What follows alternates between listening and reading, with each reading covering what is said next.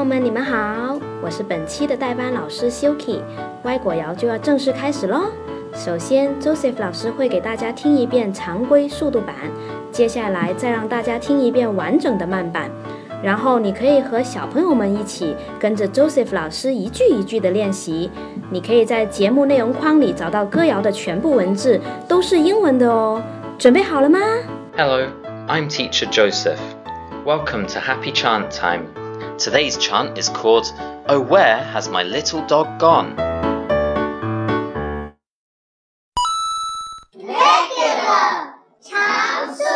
Oh where, oh where has my little dog gone? Oh where, oh where can he be? With his ears cut short and his tail cut long, oh where, oh where can he be? Oh where, oh where has my little dog gone? Oh where, oh where can he be?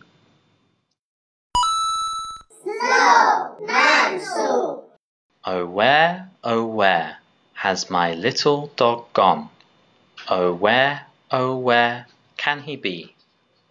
With his ears cut short and his tail cut long.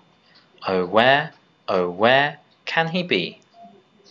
Oh where, oh where has my little dog gone? Oh where, oh where can he be?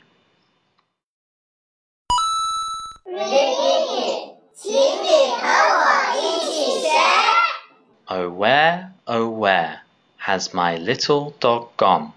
Oh where, oh where has my little dog gone? Oh where, oh where can he be? Oh where, oh where can he be? With his ears cut short and his tail cut long. With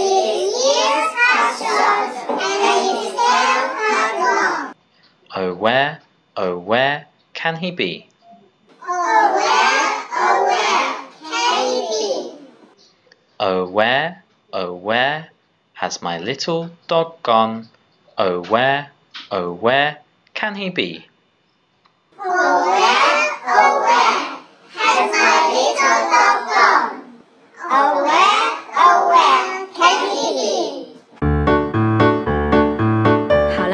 的歪果谣就到这里了。如果喜欢我们的节目，欢迎疯狂点赞、订阅、加关注。如果对节目有更多的建议和想法，也请给我们留言。更多有关 SK 文字、视频的精彩内容，可以通过下面的二维码关注我们的微信公众号。重复收听，学得更快。我们下次再见喽！